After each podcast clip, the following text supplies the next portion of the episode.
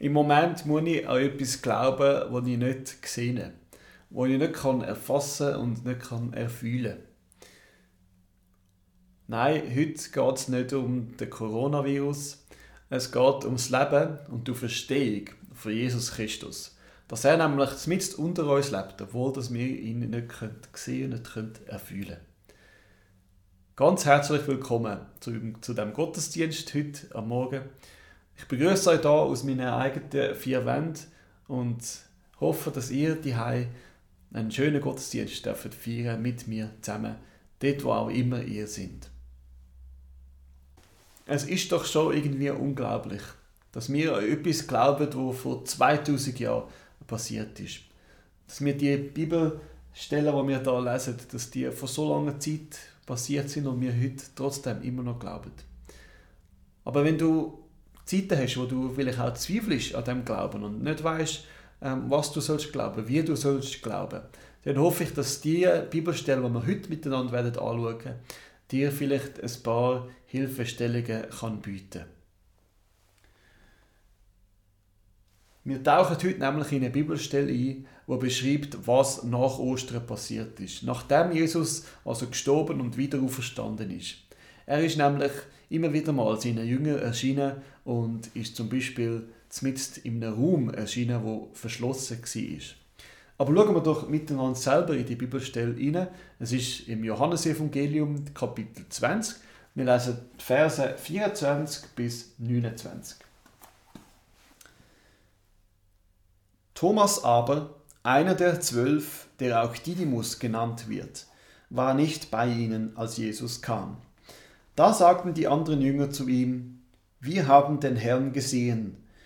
Er aber sagte zu ihnen, wenn ich nicht das Mal der Nägel an seinen Händen sehe und nicht meinen Finger in das Mal der Nägel und meine Hand in seine Seite legen kann, werde ich nicht glauben. Nach acht Tagen waren seine Jünger wieder drinnen, und Thomas war mit ihnen.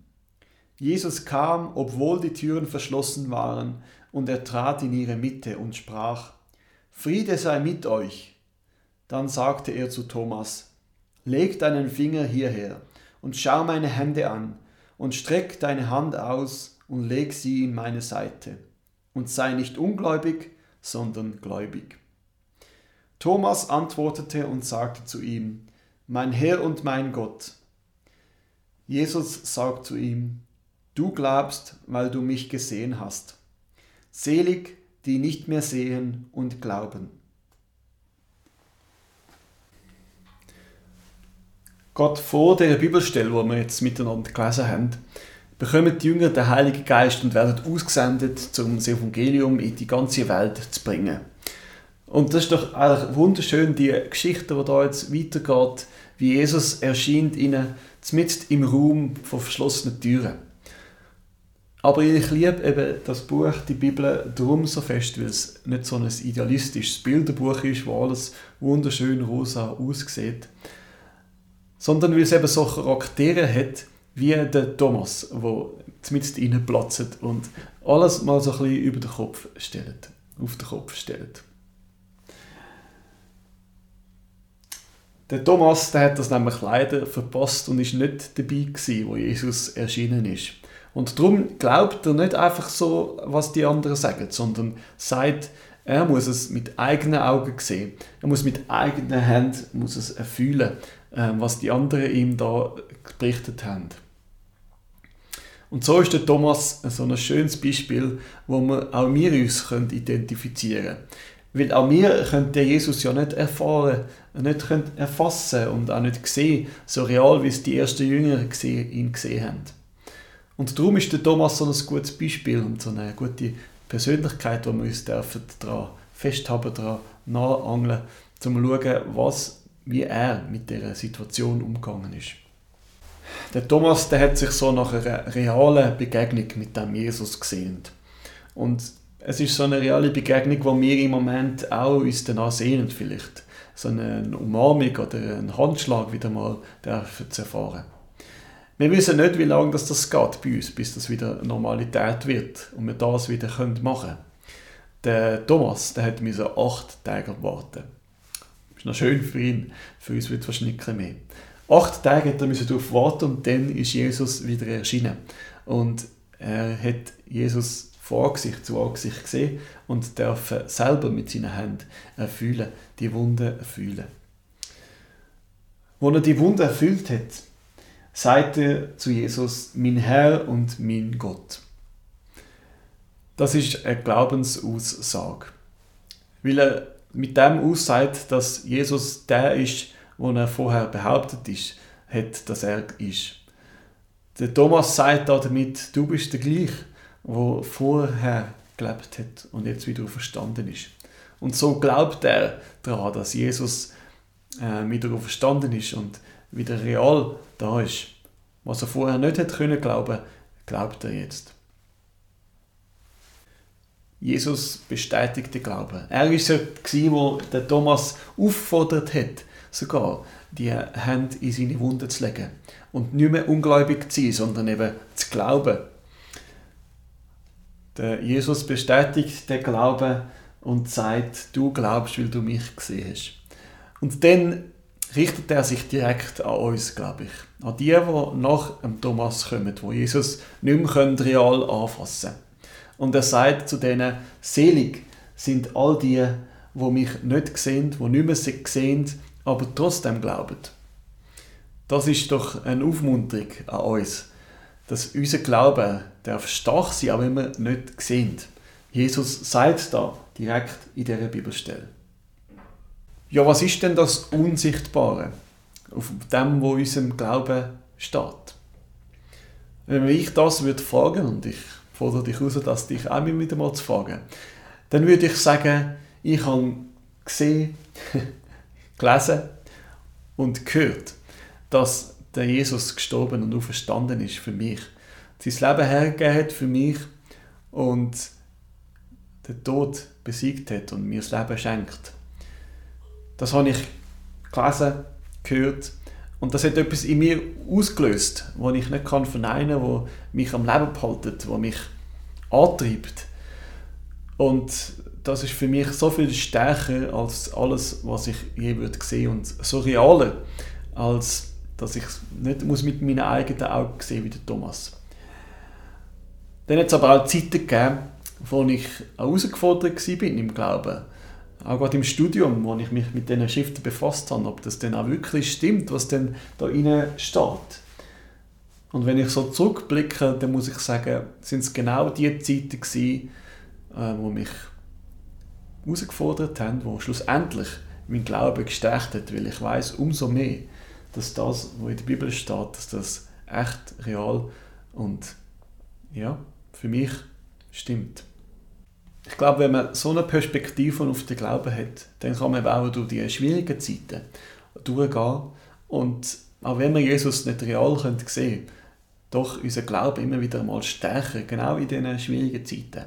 Und ich habe die Woche etwas gelesen vom Nicky Gamble, einen Facebook-Post. Man ist ja heutzutage stärker in den digitalen Medien unterwegs, wo mich tief berührt hat. Und den möchte ich mit dir teilen schnell suchen. Ich sehe es auch eingeblendet. So, da ist es. Er hat da postet: Faith is a muscle that grows by stretching. Der Glaube ist ein Muskel, der wächst, wenn man ihn stretcht und man ihn ein bisschen auseinanderzieht. Und ich glaube, diese Perspektive ist ganz gesund.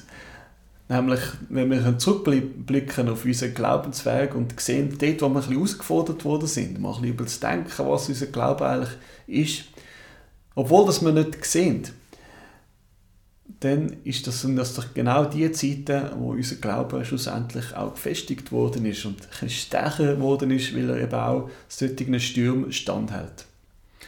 Und so möchte ich dich einladen, diese Woche doch mal auf deinen Glaubensweg zurückzublicken. Wo sind die Zeiten gewesen, wo dein Glaube ganz stark sind? Wo sind aber auch Zeiten, wo er herausgefordert, wo er gestretched worden ist, dein Glaube?